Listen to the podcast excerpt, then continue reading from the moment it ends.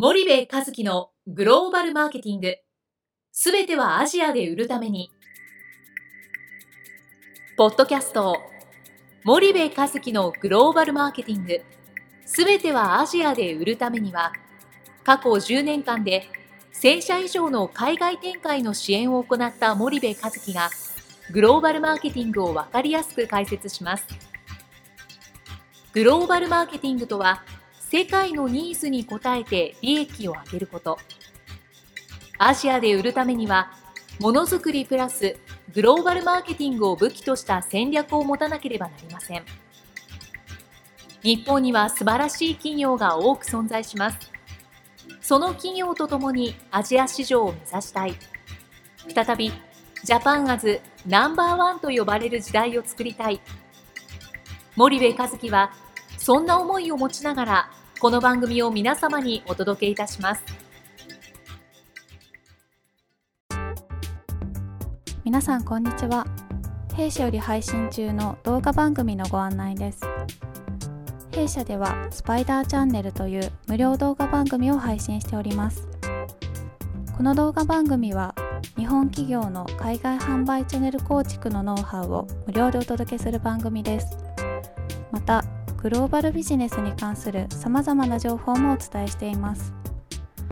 毎週火曜日金曜日の週2回配信。iTunes 内ポッドキャストにてご覧いただけます。iTunes にて番組タイトル名スパイダーチャンネル。大文字で SPYDERCHANNEL と検索ください。自動で最新動画がお手元に届く購読手続きが行えます。ぜひご覧ください。こんにちは、ナビゲーターの東忠夫です。こんにちは、森部和樹です。いや、森部さん、あの、まあ、前回、あの、欧米企業と。日本企業の違いっていうことで、はい、まあ、参入戦略と人材という形で2つ挙げていただいたんですが、はい、まあ、最後にあのまあ、参入戦略の時に調査会社等の、まあ、外部のリソースを借りて、まあ、自前で全てやるんではなくって、まあ、時間を買うというようなことをおっしゃってたんですけども、はい、その辺の違いって結構まあ鮮明にあると思うんですが、もう少し詳しく教えていただければと思うんですが。うんとまあ言ったらその日本の企業ってこう旧来からあるようなその概念とかねやり方とかっていうものがやっぱり正しいって思ってるところが非常に強くて、新しいその概念だったりを取り入れない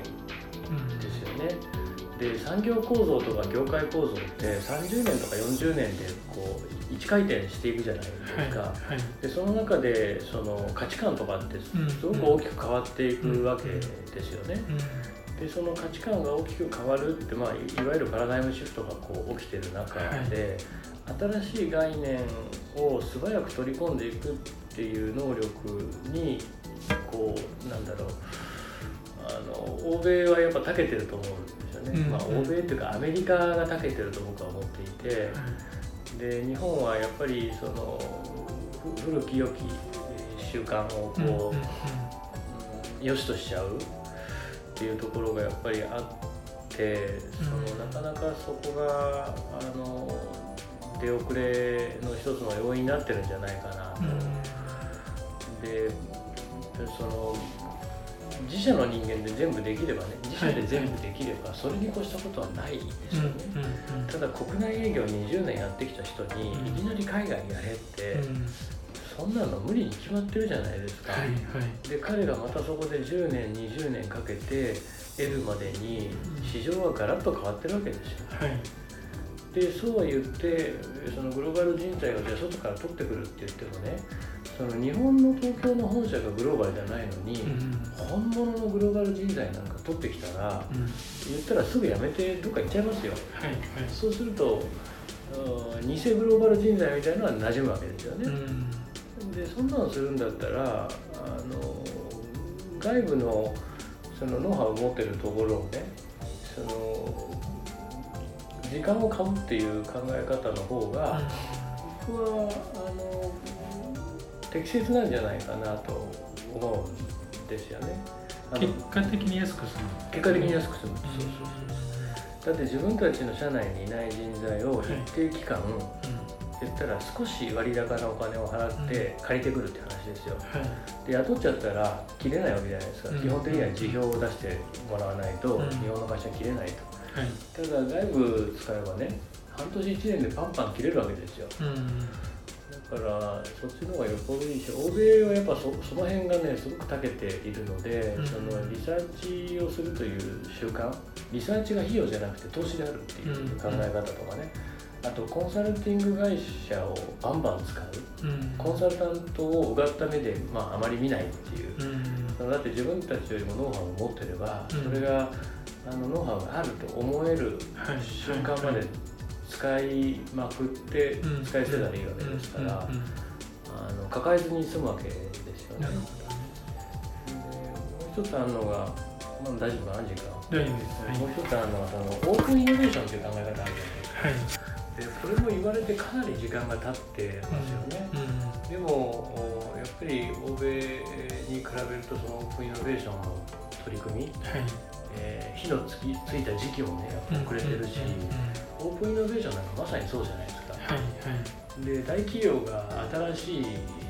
そのいわゆる新事業をね、うん、社内で埋めないなんていうのはもうもうまさにそうでしょ、うん、僕あれすごくね海外事業と似てるなと思っていて、はいはいはい、大企業が次の柱事業を作んなきゃいけないって新事業を生もうとするじゃないですか、はい、けど基本的にはその埋めないわけですよね、だってベンチャーにはかなわないわけじゃないですか、はい。で方やね会社をね辞めてねベンチャー企業をこう作ってる人ってもうなんだろうリスク取りまくって、うん。事業を作るわけじゃないですか、はい、で一方で大手の枠の中でね、えー、いわゆる社内ベンチャーみたいな、うん、リスク取らないわけじゃないですか、うん、だからそのリスクの取り方が違うし覚悟も違うから当然、うん、できないよねっていうのと一緒でね海外だってあの一緒だと思う。ん。であれば外部をガンガン活用するっていうのは僕はあの適切な考え方じゃないかなと思ってます。ね。わかりました。じゃあ森口さんちょっと今日はここまでにしたいと思います。ありがとうございました。はいありがとうございました本日のポッドキャストはいかがでしたか？番組では森部和樹への質問をお待ちしております。ご質問は podcast アットマーク spydergrp .com ポッドキャストアットマークスパイダー grp .com までお申し込みください。たくさんのご質問をお待ちしております。それではまた次回お目にかかりましょう。